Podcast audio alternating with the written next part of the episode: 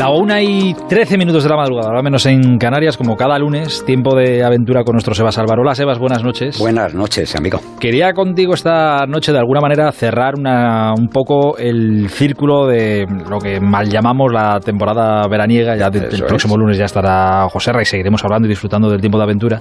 Pero digo que quería cerrar el, el círculo contigo porque en una de las primeras, una de las visitas de este, de este verano, uno de los lunes, hablamos de eh, el peor viaje del mundo, del que fue el peor viaje del mundo para ti que tú habías hecho.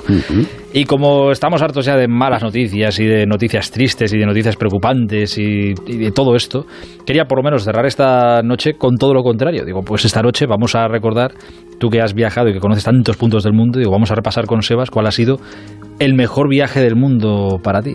Y esa es la pregunta que te hago ahora mismo. Bueno, eh, no es fácil, igual que cuando me dijiste es el peor, el peor. porque he tenido grandísimas expediciones que, que, me han dado siempre muchas más alegrías que tristezas, ¿no? Es decir, que así abuela pluma debería recordar, eh, pues, eh, la primera vez que estuve en el K2, que en, una vez estuve entre el campo 2 y el campo 3, iba yo solo, una pared, eh, una de las grandes paredes del mundo, perdido en el lugar más remoto de la Tierra, eh, cerca de yendo a cerca de 7.000 metros y encontrarte solo, eso es muy difícil de explicar y, y la satisfacción, ¿no? Luego, pensando muchas veces ese tipo de cosas las haces cuando eres muy joven, porque probablemente si me encontrara ahora mismo... De joven eh, es más eh, inconsciente. Eh, no, o, no, o estás menos experimentado también, también. O, te, que, o tienes esa sensación de, de, invulnerabilidad que muchas veces cuando eres más joven y más fuerte dices es imposible que me pase nada no, y luego con el tiempo te vas dando cuenta ¿no? que, que te pasan a ti, que, que les pasa a amigos y, y entonces entonces, yo creo que te haces, no sé si más prudente, a lo mejor un poco más cobarde, ¿no? Que, puede ser. Pero me quedaría, si tuviera que elegir, cuando me lo ha dicho Anita esta tarde, y está pensando, podría elegir muchas eh, expediciones de montañas y, y, desde luego alguna de la Antártida. Pero me quedo con una del desierto y relativamente cerca de, de, casa, ¿no? con la travesía del Gran Mar de Arena que, que hicimos en diciembre del 2004 y que fue una expedición que me costó prepararla dos años. ¿Dos años Era preparando una expedición, un viaje un, al desierto? Un viaje al desierto, sí. Era, ¿Y por qué tanto tiempo? Bueno, porque es, era, es es muy complicado y era muy complicado. Y de hecho, a veces digo, joder, ¿cómo me gustaría repetir esa expedición? Y, y, y prácticamente hoy no se puede hacer.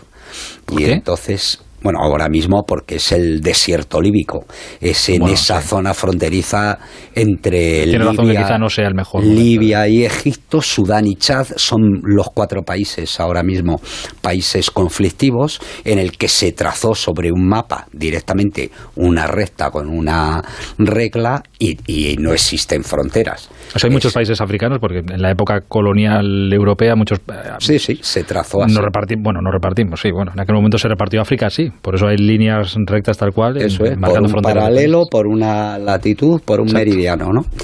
Así que eh, yo como, como otras muchas expediciones, se me ocurrió leyendo libros, ¿no?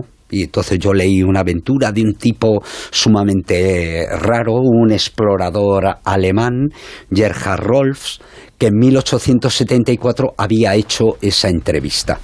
Y luego al mismo tiempo vi una película que me encantó, ya sabes que soy un romántico de los que ya quedan poco, que es El paciente inglés.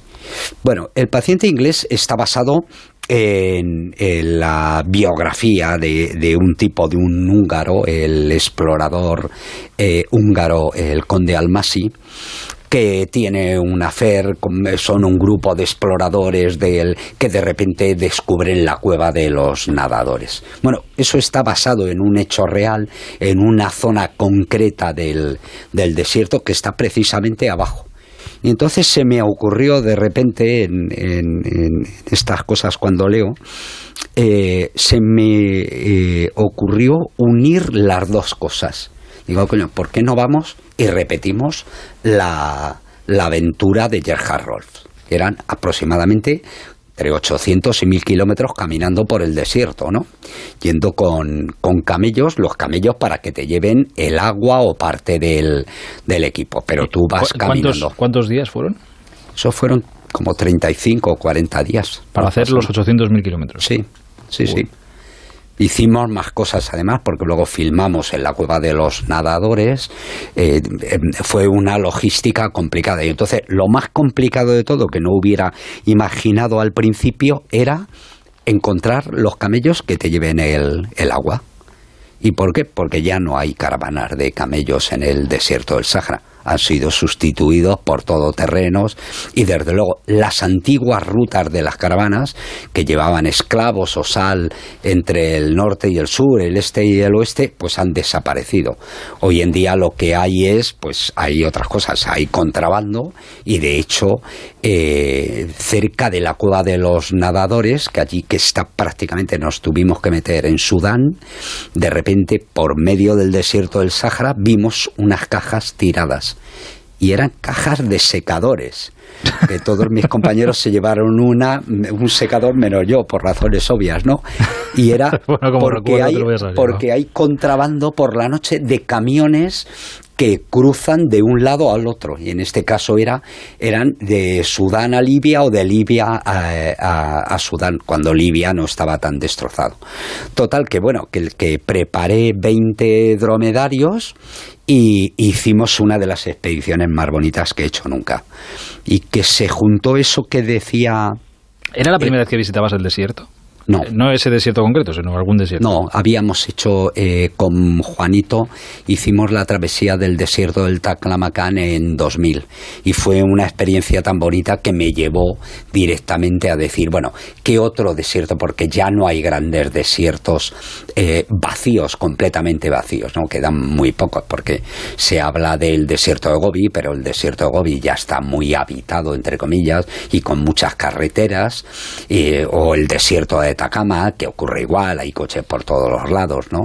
Pero, pero este es un lugar realmente ajeno y desolado.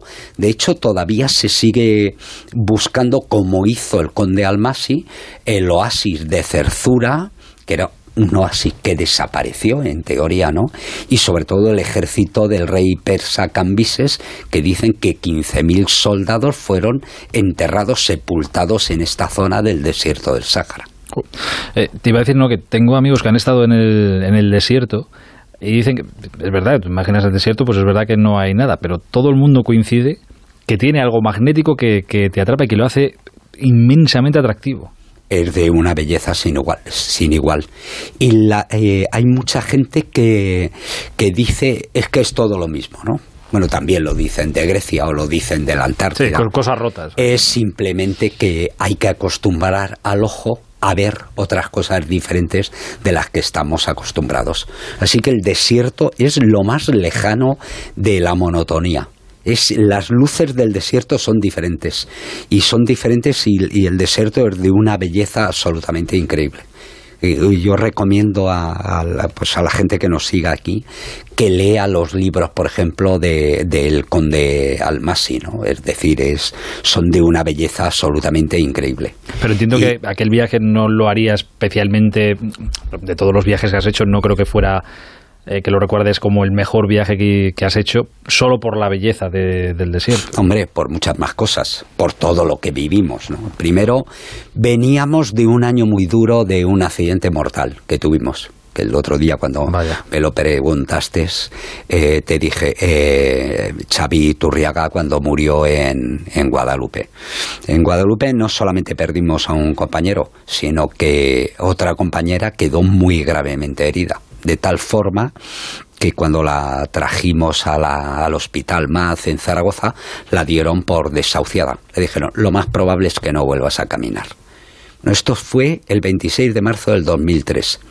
En diciembre del 2004, esa compañera, Esther Sabadell, estaba caminando con nosotros haciendo casi los mil kilómetros, ¿no?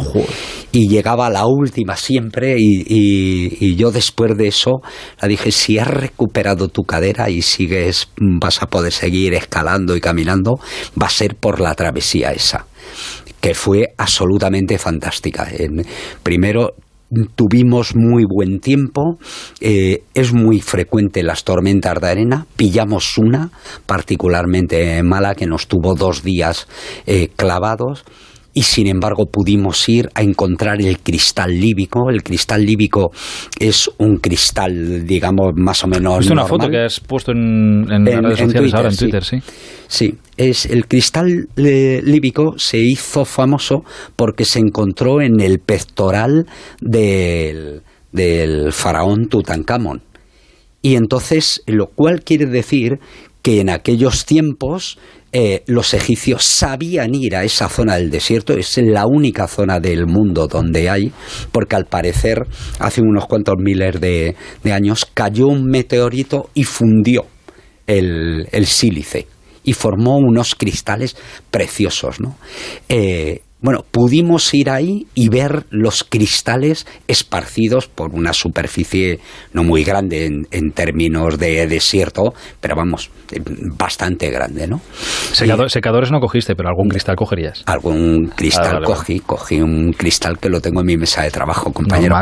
Luego salimos del templo del oráculo, del oasis de Sigua, que es al lugar donde fue Alejandro Magno a preguntar a los dioses cómo le iba a salir la campaña de Asia, es decir, se fue 400 kilómetros eh, al oeste antes de emprender la campaña persa, que era toda al oeste, que prácticamente llegó a, a la India, ¿no?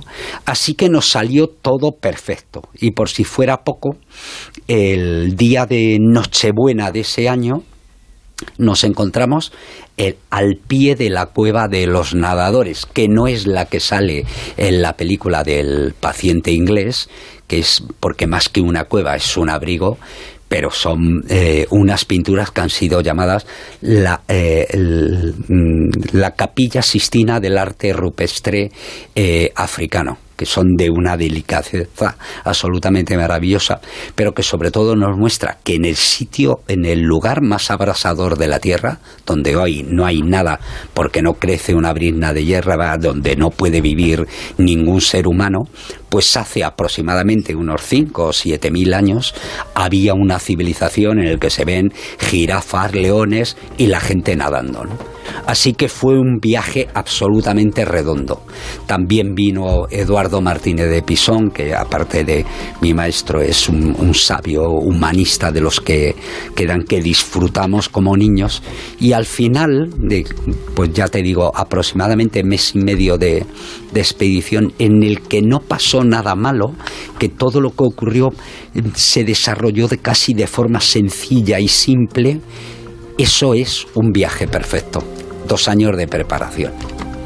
Pero al final mereció la pena. Claro que mereció la pena. La aventura y la vida siempre merecen la pena, compañero. eh, me ha gustado cómo se ríe. Tú te tienes que llevar al desierto un día.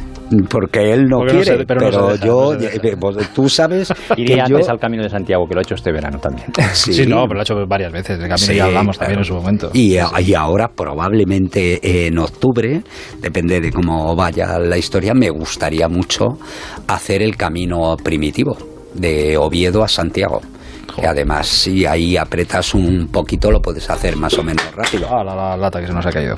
Eh, eh, Sebas, eh, los, próximos, los próximos lunes que vendrán, seguiremos teniendo tiempo de aventura. Será un placer seguir escuchándote. Ha sido un placer compartir contigo este Un placer, como siempre, compartirlo con vosotros. Ya, ya lo sabéis, ahora no está el jefe, como dice, y así lo podemos hacer y tal. Pero las cosas las hace la gente. Y si el transistor es grande, es por este equipo, con el jefe a la cabeza por supuesto. Ole, mira qué bonito te ha quedado. Gracias, Sebas. Venga. Eh, Busti, buenas noches. Muy buenas. Tú me dirás. Y ha habido partidos internacionales también de esta Liga de Naciones. Hoy de los más interesantes destacamos en el grupo A el Italia 0, Holanda 1 y el Bosnia 1, Polonia 2. En el grupo B hay que destacar que Noruega ha ganado 5-1 en campo de Irlanda del Norte con dos goles de Haaland. No se le olvida marcar goles a,